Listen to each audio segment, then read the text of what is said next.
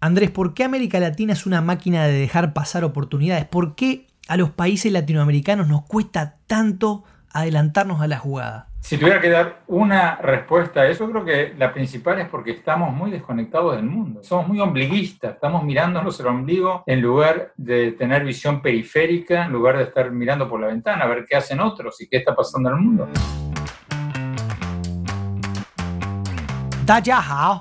Hola, te saluda Nicolás de China Notes y quiero darte la bienvenida a El Rugido del Dragón, un podcast sobre las dinámicas de negocios y poder entre China y América Latina.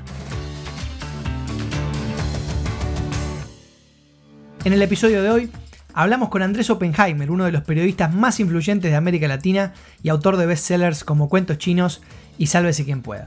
Oppenheimer habló sobre por qué cree que América Latina es un continente dormido, sobre qué deberían hacer los países de la región para aprovechar al máximo este fenómeno de la regionalización de las cadenas productivas y sobre por qué todavía está por verse qué clase de potencia mundial será China. Andrés, muy buenas tardes y gracias por aceptar la invitación. Gracias por invitarme, Nicolás. Andrés, sabes que antes de comenzar la entrevista me gustaría contarte una anécdota que es un recuerdo básicamente que lo tengo muy fresco. En enero del año 2006 pleno verano en Uruguay, yo estaba en la playa, en el departamento de Rocha, en la costa atlántica. Había terminado la secundaria el mes anterior y por alguna razón recuerdo que estaba tirado en la arena leyendo tu libro Cuentos Chinos. Y hoy mirando en retrospectiva esa, esa situación, me doy cuenta que pocos libros han tenido en mí la influencia que tuvo Cuentos Chinos, porque realmente cambió la forma en la, que, en la que yo veía el mundo en ese momento y definitivamente terminó influyendo en el camino profesional que elegí más adelante, generando una carrera relacionada a China y relacionada a, temas internacionales. Así que, sabes que, que Luis Manuel Miranda, el hombre que está detrás de Hamilton, suele decir que cuando uno escribe algo, no sabe cuál va a ser el impacto que esas palabras tendrán en la vida de los demás. Por eso hoy 15 años después de ese, episodio, poder estar entrevistándote es realmente un gusto, un honor y, bueno, y, en lo personal el cierre de, un círculo que comenzó hace tanto tiempo. Así que eh, doblemente agradecido por tu tiempo el día de hoy. Creo que sea para bien, Nicolás, y que algún día no me tires el libro por la cabeza. No, no, al contrario, Andrés, lo tenemos muy bien guardado, Cuentos Chinos, ese es, es un clásico a esta altura. Andrés, este es el primer episodio del podcast de, China Notes. Sos nuestro primer invitado. Y hoy me gustaría conversar contigo sobre algunos temas que entiendo van a marcar la agenda global en los próximos 5 o 10 años por lo menos. En los últimos meses especialmente eh, hay dos temas que, que han echado por tierra todas las predicciones de analistas y expertos. Uno de ellos, la competencia global entre China y Estados Unidos, particularmente el desacoplamiento económico que han llegado a niveles impensados pocos años atrás y el otro, obviamente, la pandemia de COVID-19. Hace algunos días escribiste un artículo que se titulaba América Latina, el continente dormido. Y me gustaría citarte una frase, un fragmento de ese artículo para poder comentarlo en conjunto después. Escribiste lo siguiente. América Latina tiene una oportunidad de oro para revertir su actual crisis económica trayendo empresas multinacionales que están sacando sus fábricas de China. Y sin embargo, inexplicablemente, la mayoría de los presidentes de la región ni siquiera están pensando en cómo reinventar sus países para poder competir en la nueva economía mundial post pandemia. Andrés, ¿por qué América Latina es una máquina de dejar pasar oportunidades? ¿Por qué a los países latinoamericanos nos cuesta tanto adelantarnos a la jugada? Nicolás, si tuviera que dar una respuesta a eso, hay muchas por supuesto, pero yo creo que la principal es porque estamos muy desconectados del mundo. Estamos muy, somos muy ombliguistas, estamos mirándonos el ombligo en lugar de tener visión periférica y estamos eh, mirándonos de nuevo el ombligo en lugar de estar mirando por la ventana a ver qué hacen otros y qué está pasando en el mundo. Esta es una oportunidad extraordinaria, como decía en esa columna, para América Latina, que en realidad ya se venía a venir, porque eh, esta tendencia de las eh, multinacionales de Estados Unidos a buscar otros países además de, de China ya se venía dando en los últimos dos, tres, cuatro años, principalmente por eh, la guerra comercial de Trump contra China. Entonces muchas empresas se empezaron a poner nerviosas y empezaron a ir a otros países de Asia para no tener todos sus huevos en la misma canasta, para no depender enteramente de sus suministros de China. Y este nerviosismo de la dependencia total de los suministros de China se multiplicó por 10 desde febrero de este año, cuando empezó la pandemia y las empresas se dieron cuenta de que se le interrumpieron las cadenas de producción por, porque las industrias en China en enero y febrero estuvieron paralizadas. Y ahí cundió el pánico. Entonces, a partir de ahí, digamos, ya se asentó una tendencia que creo yo se va a dar cada vez más, no de que huyan despavoridas todas las empresas de China, porque no creo que sea el caso, pero sí que diversifiquen sus eh, fuentes de suministros y busquen otros países, además de China, para eh, producir sus, eh, sus suministros. Y eso va a significar una reducción de las fábricas en China y un aumento de las fábricas en otras partes del mundo.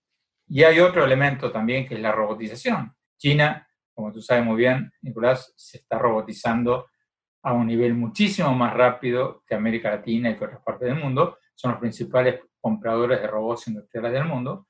Y por eso eh, muchas eh, empresas norteamericanas van a seguir teniendo parte de su producción en China.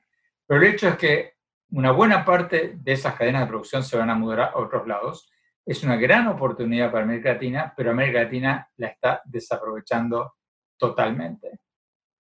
Y sabemos lo que América Latina tendría que hacer. América Latina, los países de América Latina tendrían que cambiar sus sistemas regulatorios para ser más friendly, para ser más amigables a las inversiones. Mira, eh, estaba mirando hoy porque pienso escribir nuevamente sobre esto, porque es el tema. Eh, el último ranking del Banco Mundial de Haciendo Negocios. Eh, la facilidad regulatoria de los países para hacer negocios. China, que teóricamente o prácticamente es un país comunista, está en el puesto 31 del mundo, que ofrece más facilidad a los capitalistas a los inversionistas para hacer negocios. Comparativamente, México está en el lugar 60, Uruguay en el lugar 101, Argentina en el lugar 126, ni hablemos de Venezuela y Bolivia. Pero los datos concretos son incluso más increíbles. Mira, para eh, hacer cumplir un contrato, tú eres una empresa de Estados Unidos, sacas tu fábrica de China, la pones en eh, Argentina o en Brasil o en Colombia o en México. En China, para resolver un contrato, tienes una dificultad con tu socio local. En China, para resolver un contrato, son, tarda 496 días el trámite, el lío judicial. En Argentina, 995 días. En Brasil, 801 días. En Colombia, 1.288 días. los trámites para conseguir electricidad. Tú eres una empresa estadounidense o europea, sacas tu fábrica de China, la quieres llevar a América Latina y preguntas, bueno, a ver, ¿cuánto tiempo me va, cuánto tiempo y cuánto esfuerzo me va a conseguir, me va a demandar conseguir un permiso para electricidad? En China, 32 días. Tú pones una empresa en China, haces los trámites, en 32 días tienes tu cable con electricidad. En Argentina, estamos hablando de los trámites, ni siquiera estamos hablando de la implementación. 92 días. En Brasil, 128 días. En México, 100 días. O sea, tres veces más. Entonces, todos esos factores entran en juego a la hora de que una empresa multinacional tenga que decir, ¿me voy o no me voy a América Latina? Entonces, en nuestros países, en lugar de hablar de las boberías que estamos hablando, ideológicas y todo eso, tenemos que decir, caramba, si los chinos, que son comunistas, o sea, dicen comunistas, hacen más fácil a las empresas que se radiquen en su país, ¿qué trabas ideológicas tenemos nosotros para hacer lo mismo en nuestros países? Es increíble. Esos son datos realmente em, demoledores. Y Andrés, en relación con esto a lo que estás haciendo mención, eh, En noviembre tenemos elecciones en Estados Unidos. Hoy las encuestas, que bueno, ya hemos aprendido que se equivocan, están diciendo que el ex vicepresidente Joe Biden ganaría las elecciones. This is our moment to build a new American economy for our families and for our communities. When we spend taxpayers' money, we should use it to buy American products and support American jobs. Hace unos días leía una de tus columnas en el Nuevo Herald que, que decía que Biden necesitaba un plan para las Américas, ¿no? Y especialmente vos destacabas que en su website, al presentar el plan económico para su gobierno, hablaba del hecho en América el Made in America, cuando en realidad debería estar hablando del Made in the Americas, ¿no? Para que Estados Unidos eh, pudiera contribuir realmente al desarrollo hemisférico. La pregunta que tengo es, ¿por qué no hemos sido capaces en todos estos años de generar un gran acuerdo comercial panamericano? ¿Y a vos te parece que los líderes estadounidenses son conscientes de la magnitud del desafío que China les presenta? Bueno, en una época fue por las diferencias ideológicas de algunos gobiernos latinoamericanos. Los Kirchner en Argentina, eh, el PT en Brasil, con una miopía total, eh, se cerraron las puertas a un acuerdo hemisférico de libre comercio, que no les hubiera impedido exportar materias primas a China como lo hicieron. Pero en ese momento fue por diferencias ideológicas Estados Unidos quería, los grandes países latinoamericanos no querían. Ahora es porque Trump no quiere, porque Trump tiene esta visión aislacionista, eh, a mi juicio totalmente miope, proteccionista eh, del mundo, eh, y le tiene un poco alergia al mundo hispano, entre desconocimiento y alergia, o como quieras llamarlo, algunos dicen que es racismo, llamarlo como quieras. Pero el hecho es que la política migratoria de Trump eh, ha hecho claro que, bueno, su plataforma de campaña del 2016 fue hagamos un muro en la frontera. Eso lo dice todo. Eh, entonces, yo creo que en diferentes épocas históricas fueron culpas de diferentes lados, pero yo creo y espero que si gana Biden, esto que está diciendo ahora su plataforma de Made in America sea puramente electoral, sea puramente propaganda electoral y que sus asesores lo convenzan de volver a, proponer un acuerdo de libre comercio regional. Porque, repito, estamos yendo a un mundo de una confrontación comercial entre China y Estados Unidos las empresas de Estados Unidos no pueden producir muchos de sus suministros en Estados Unidos porque sería carísimo. América Latina está en la misma zona horaria, eh, está en, mucho más cerca que China, o sea, tiene todas las condiciones como para ser la gran fábrica del mundo. Entonces, eh, yo no dejo de esperar que, que, si gana Biden, sus asesores le digan, mira, no sería una mala idea volver a esta idea no del Made in America, sino del Made in the Americas. Creo que sería una gran idea.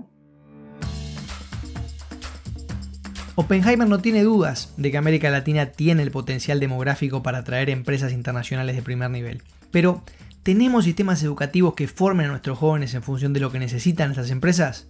La respuesta después de la pausa.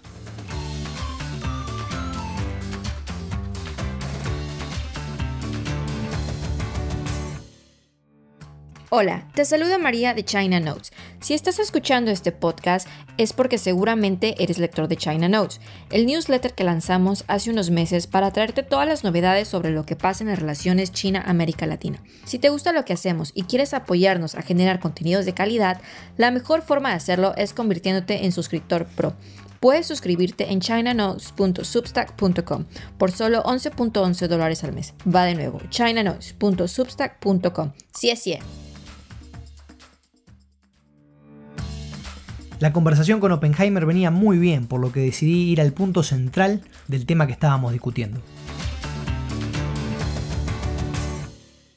Y Andrés, déjame subirte la apuesta. ¿Sabes que hace un par de años estaba escuchando a Tim Cook, CEO de Apple, o Tim Apple como le dijo Trump en alguna ocasión, quien estaba hablando en un foro organizado por la revista Fortune en, en Guangzhou, en el sur de China. Why do you do so much manufacturing in China? You, Yeah. you said we'd love to do it other places. Yeah, there, there's, a, there's a confusion about China. The, the popular conception is that companies come to China because of low labor costs. I'm not sure uh, what part of China they go to, but the truth is China stopped being the low labor cost country many years ago. And th- that is not the reason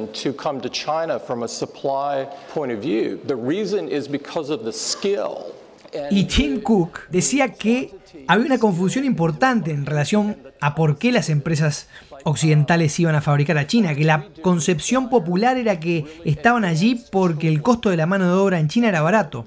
Y Cook le respondía que en realidad no era porque el costo de la mano de obra en China era barato, sino porque, al menos hasta ese momento, no había podido encontrar en ningún otro lugar trabajadores con las habilidades técnicas requeridas para fabricar dispositivos Apple y en las escalas que una empresa como Apple necesita. A ver, yo creo que demográficamente al menos en América Latina pareceríamos tener los números. Pero te hago esta pregunta, Andrés, ¿tenemos sistemas educativos que estén formando técnicos con las habilidades que estas multinacionales requieren como para sacarle el jugo a este fenómeno del nearshoring y de la regionalización de las cadenas productivas? Por supuesto que no, por supuesto que no. En América Latina muchos presidentes, muchos políticos eh, golpean el pecho y dicen que sí, que tenemos los mejores, nuestros científicos triunfan en la NASA, nuestros médicos triunfan en Houston. Bueno, sí, claro, individualmente sí, pero eh, en términos masivos obviamente no. Y eso es porque tenemos un sistema educativo. Yo escribí un libro sobre eso llamado Basta de Historias hace algunos años. Está por acá atrás. Y, eh, y en ese libro comparaba, por ejemplo, eh, el número de estudiantes, el porcentaje de estudiantes universitarios que estudian ingeniería en China con los de América Latina. Y, la diferencia era increíble. En América Latina somos todos filósofos, sociólogos, historiadores, pero muy poquísimos ingenieros, poquísimos científicos. En China es al revés. Y, eh, las cifras eran, eran impresionantes, la, diferencia. Incluso recuerdo que hice eh, una comparación eh, de los gobernantes. En ese momento, ahora no recuerdo bien la cifra, pero el 90% de los presidentes de América Latina eran abogados que hablaban bonito. En China era todo el buró político del Partido Comunista, eran todos ingenieros. Xi Jinping es un ingeniero, eran todos ingenieros hidráulicos, ingeniero eléctrico, ingeniero mecánico, ingeniero este, ingeniero lo otro, eran todos ingenieros. Eso te dice un poco de eh, las, eh, las, diferencias entre, en, entre, ambas partes. Pero eso es, eh, eso es subsanable, eso es corregible. Hay algunos países donde esto no se da tanto. En México no se da tanto y México sería un gran candidato para convertirse en, una fábrica una fabriquita del mundo. Eh, eso se puede corregir, pero de nuevo, tenemos que hablar de estos temas en América Latina dejar de mirarnos al ombligo y mirar un poco por la ventana, como decíamos antes. Está clarísimo, Andrés, y sabes que esto me hace acordar a un concepto que manejas en Basta de Historia, si mal no recuerdo, que es el de la recirculación de cerebros, como cuando un latinoamericano se destaca en el mundo desarrollado, luego genera efectos positivos para eh, su país de origen, ¿no? Porque contribuye a que lleguen nuevas inversiones o porque contribuye a que se genere nuevo flujo de conocimiento. En, en América Latina tenemos este concepto vetusto de, de la fuga de cerebros, ¿no? Nuestros cerebros se fugan. Los chinos, en cambio, tienen este concepto que vos mencionabas de, de la circulación de cerebros. Por eso hay como 350.000 estudiantes chinos en las universidades de Estados Unidos. Mientras que de América Latina, en total, no recuerdo total, pero había el país que más tenía, si no recuerdo, era México, 15.000. Nada. Eh, creo que toda América Latina juntos tenía 40.000 estudiantes contra los eh, 350.000 de China, ciento y pico de mil de India, etcétera, etcétera. Ahí se dieron cuenta de que la mayoría de los estudiantes que van a estudiar a las universidades de Estados Unidos terminan, terminan contribuyendo a su país de origen, ya sea como ya sea que se quedan en Estados Unidos, hacen plata y después invierten en sus países de origen, que es lo que pasó en India, como se creó Bangalore. Los ingenieros indios fueron a estudiar ingeniería a California, empezaron a trabajar, a hacer sus propios startups, se dieron cuenta que contratar a un ingeniero en California les costaba 100 dólares la hora, contratar a su primo en India les costaba 5 dólares por hora, empezaron a subcontratar ingenieros en India y hoy India, o sea, el centro tecnológico de Bangalore, es uno de los motores económicos de India. Bueno, hay muchísimos ejemplos. Eh, de nuevo, es un tema de enchufarnos al mundo, de, mirar para afuera, de, no pensar que vamos a destruir el agua tibia solo, de mirar lo que hicieron otros países, ver lo que funciona, no copiar todo lo de afuera, sino ver qué es lo que hicieron otros Sí, en definitiva, adaptar inteligentemente soluciones que, que funcionan en otros países a nuestras realidades. ¿no? Andrés, la última pregunta que tengo para vos hoy. Te quiero leer una frase del expresidente uruguayo Julio María Sanguinetti que dice lo siguiente. China no es la Unión Soviética, es una potencia distinta porque no pretende la difusión universal de su sistema a diferencia de la Unión Soviética que pretendía que fuéramos todos comunistas. China busca ser una especie de potencia universal comercial. ¿Cuáles son, Andrés, los límites del querer ser únicamente una potencia universal comercial? ¿Y qué balance haces sobre la presencia de China en la región en los últimos 15 años? Bueno, lo que dice Sanguinetti ha sido cierto hasta ahora. Por cierto, le tengo una gran estima al expresidente Sanguinetti. Eh, yo no sé si va a seguir siendo cierto en el futuro, porque a medida que China se convierta en una potencia comercial, económica cada vez mayor, que creo que sí, que se va a convertir, eh, va a surgir la tentación de asegurar su liderazgo eh, militarmente. Entonces, no sé, quizás, quizás ya estemos viendo síntomas de eso en el conflicto del Mar del Sur de China, quizás, perdón, ya estamos viendo síntomas de eso en, los choques recientes entre China e India en, en el Himalaya. O sea, eso ha sido cierto hasta ahora. China, como tú lo sabes mejor que yo, eh, tiene todavía este lastre histórico de, una historia sangrienta como pocas.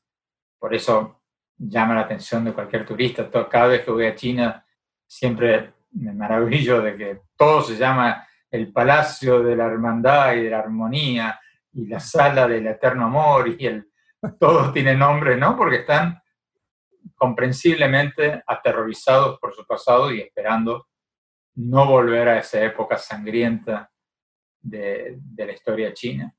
Pero bueno, los pueblos tienen memorias históricas que se terminan después de tantas generaciones.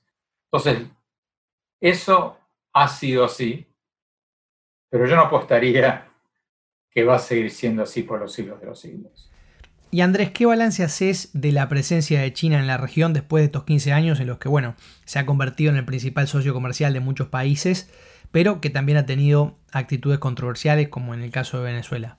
Bueno, o sea, político, China es una dictadura. O sea, yo admiro a China en muchas cosas, menos en la parte política, porque es una dictadura, no hay duda. Eh, y por lo tanto, no tiene una política de defensa de derechos humanos, ni de democracia, ni de muchos de los valores que muchos de nosotros eh, apoyamos. Eh, en América Latina económicamente ha tenido una influencia positiva y negativa. Positiva porque le permitió a muchos países, especialmente en la década de oro de, de los 2000, muchos países vendedores de materias primas, les permitió unos ingresos espectaculares con eh, sus ventas de soja, de hierro, de harina de pescado, de muchas materias primas. El lado negativo es que eso acentuó la dependencia de América Latina de las materias primas. Y el mundo del conocimiento que estamos, estamos en el que vamos a entrar cada vez más, las materias primas valen cada vez menos, el trabajo manual vale cada vez menos y el trabajo mental vale cada vez más. Entonces, eso ha sido un factor de atraso en América Latina. Mientras que las inversiones y las importaciones de Estados Unidos de América Latina eran y son productos más elaborados, más sofisticados, que requieren mayor capacidad mental, mayor sofisticación eh, laboral. Entonces, eh, el comercio con China, las exportaciones chinas, han servido muchísimo para hacer crecer la región durante esos años. Lamentablemente no hemos usado eso para nada. Eh, en lugar de usarlo para mejorar la calidad educativa, la ciencia, la tecnología, todo eso, tuvimos grandes fiestas populistas en Argentina, en Brasil, en, Uruguay, en menor medida en muchos lados, eh, y lo tomamos como si eso iba a servir para siempre. Y hoy nos encontramos más pobres que antes. Entonces, em, creo que la relación de América Latina con China va a seguir y va a seguir creciendo, eh, pero América Latina tiene que diversificarse y dejar de ser solo un exportador de materias primas, porque eso es una receta para el atraso y para la pobreza. Andrés Oppenheimer, un lujo que nos hemos dado hoy en China Notes. Andrés, muchísimas gracias. Gracias, gracias y mucha suerte con China Notes. Espero que, que en unos años China Notes sea tan importante que ni me llames para entrevistarme. Muchísimas gracias Andrés y bueno, esperemos que así sea, no te voy a decir que no. gracias y un abrazo grande. Muchas gracias. Esto es todo por hoy, espero que te haya gustado la entrevista y nos vemos la próxima semana porque el dragón va a seguir rugiendo. El rugido del dragón es una producción de China Notes. Todo lo que hacemos lo hacemos a pulmón, a corazón, a hígado, a riñón y a todo órgano del cuerpo que te puedas imaginar. Así que si quieres apoyarnos, si quieres que continuemos haciendo este tipo de trabajos, la mejor forma de hacerlo es suscribiéndote en chinanotes.substack.com. De nuevo, chinanotes.substack.com.